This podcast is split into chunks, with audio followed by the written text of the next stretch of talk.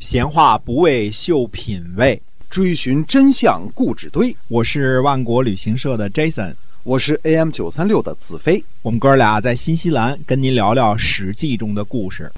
各位亲爱的听友们，大家好！您现在收听的是我们每天呢为您播出的《史记》中的故事。呃，我们今天呢继续书接上文，来跟您讲这个画像之乱。嗯，由于这个宋元公执政不当啊，引起了华亥和向宁的流亡，呃，加上华废遂呢自己两个儿子互相倾轧，终于酿成了整个华氏的反叛。而吴国呢借兵给华登前来助阵，齐国呢派乌之明前来帮助防守。华氏的族人呢在都城南边叛乱，眼看形势呢就是越演变越复杂，越来越混乱啊。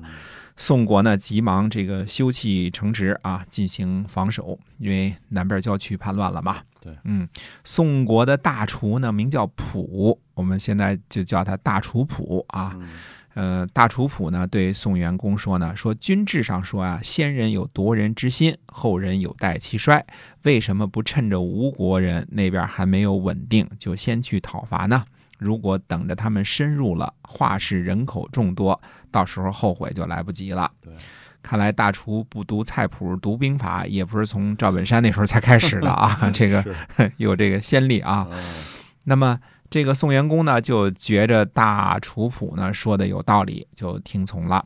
呃，十月十七日呢，齐国和宋国的军队呢，在虹口出兵，打败了吴国的军队，并且呢，俘获了两位吴国带兵的公子。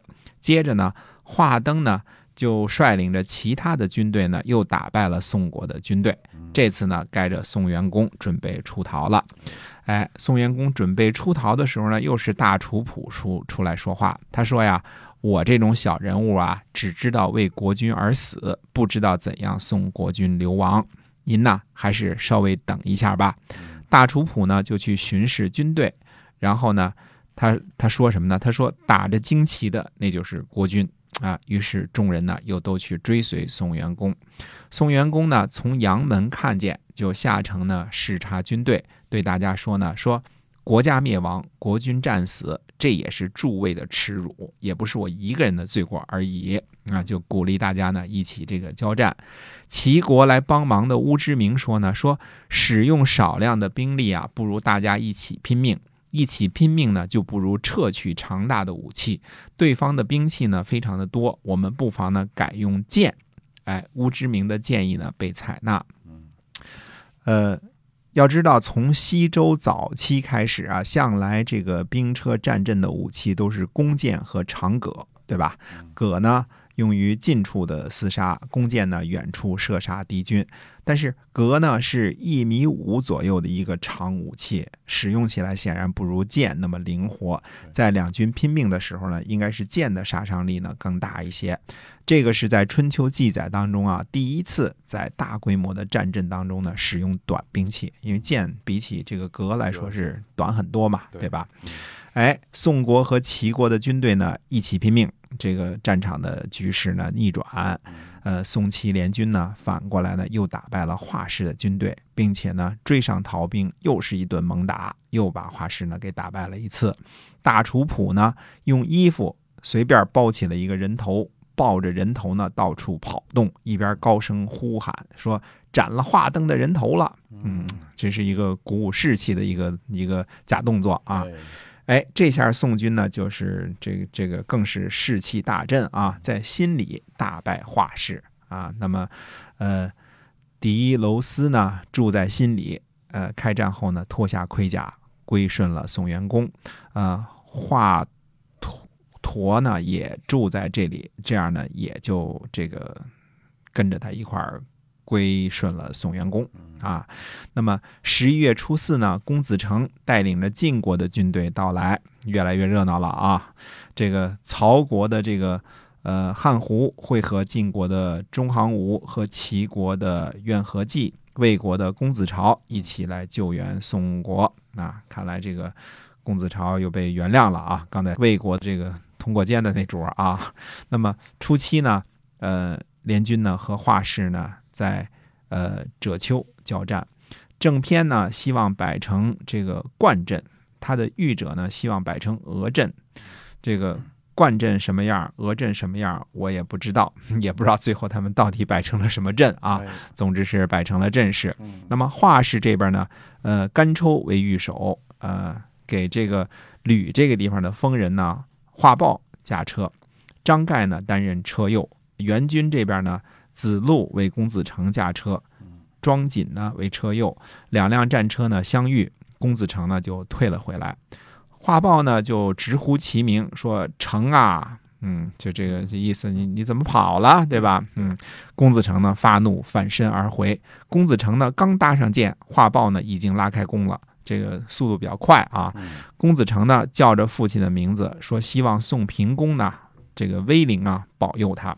画豹呢一箭射出，箭从公子成和子路之间穿过。公子成呢又搭上箭，画豹呢又已经拉开弓了。这个画豹看来这个这个箭射的不错啊，这个速度很快。公子成说呢，说你不让我还手，真卑鄙。嗯，画豹呢，呃，听了这话之后呢，就把箭呢从弓上呢抽下来了。呃，公子成呢一箭射去，画豹呢被射死。张盖呢抽出来书，呃，下车。书呢是一种呃有棱儿没有刃儿的兵器，呃，也可以用作这个革柄。呃，这个公子成呢就一箭射断了张盖的腿。张盖呢还是爬了过来，用书呢击折了公子成的车枕。看来张盖力气也挺大的啊。公子成呢又射一箭，射死了张盖。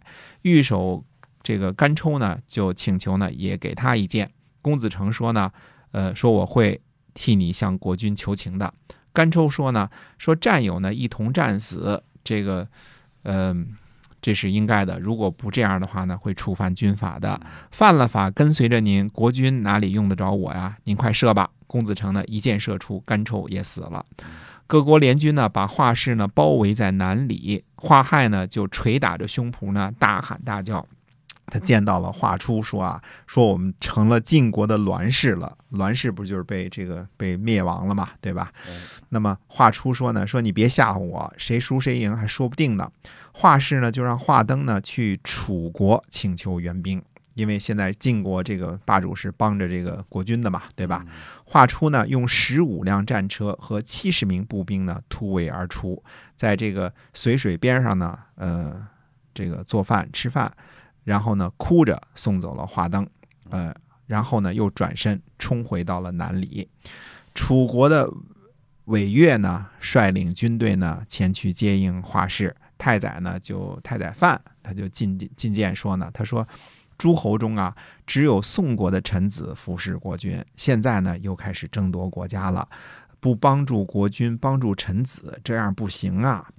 楚平王就回答说呢，说可惜您说的太晚了，我已经答应了，这这个国君答应了就不能这个变卦啊，哎，所以这个战事呢一直延续到了公元前的公元前五百二十年的正月，楚国的魏越呢带领这个军队啊出兵到达了战场，魏越呢就派人送信儿给这个宋国说呢，说我们国君呐、听说贵国国君呢有不肯臣服的臣子，造成了国君的忧患，这岂不成了宗庙的耻辱吗？寡君呢请求接走他们，加以羞辱。宋元公呢就回答说呢，说孤没有能力，不能取悦于父兄。父兄指的是叛乱的这些啊，都是这个贵族嘛，对吧？让贵国国君担忧了，劳动君王下达命令：假若君臣天天打仗，您一定说要帮助臣子，那也唯命是听。人家说呀，不要经过动乱者的家门。您如果是会保必义，不保护不忠诚的人，不奖励作乱的人，孤之妄也。您看着裁决吧。哎，楚国人听了这话呢，也挺担心。人家宋元公说的挺有道理，一个是是君，一个是臣，是吧？你怎么能帮助臣不帮助君呢？那么诸侯前来帮忙的人就一块儿谋划说呢，说如果华氏呢知道困厄而拼命，这就是所谓困兽犹斗的意思啊。那么楚国呢又羞于无功而反，呃，那么这样的话呢，楚国就有可能紧急的加入战争。这样的话，我们也没什么好处，对吧？一边拼命，里边拼命，外边这个，嗯、怕被羞辱，也一块拼命。他说，不如呢，干脆就把华氏呢就放走就得了，就就让他们流亡去就得了，也让楚国人呢有些功劳啊、有点脸面。呃，反正华氏这些人呢也没什么能为了，就是流亡之后也没什么作为了。那么，呃，救助宋国呢，除去宋国的祸患了，那还有什么其他的要求呢？对，所以呢，这些个诸侯的人就坚决请求，请求这个宋元公要放走华氏的人。宋国呢，最后也答应了。正月二十一，宋国的华亥、向宁、华定、华初、华登，还有黄延商。还有省臧、世平出奔楚国。宋元公呢，让公孙季担任大司马，边昂呢为大司徒，呃，乐齐呢为司成，仲己为左师，呃，乐大新呢为右师，呃，乐婉呢为大司寇，呃，以安定国人。宋国的六卿之中呢，没有了华相两族的人了，两个最大的豪族从此在宋国呢，就是。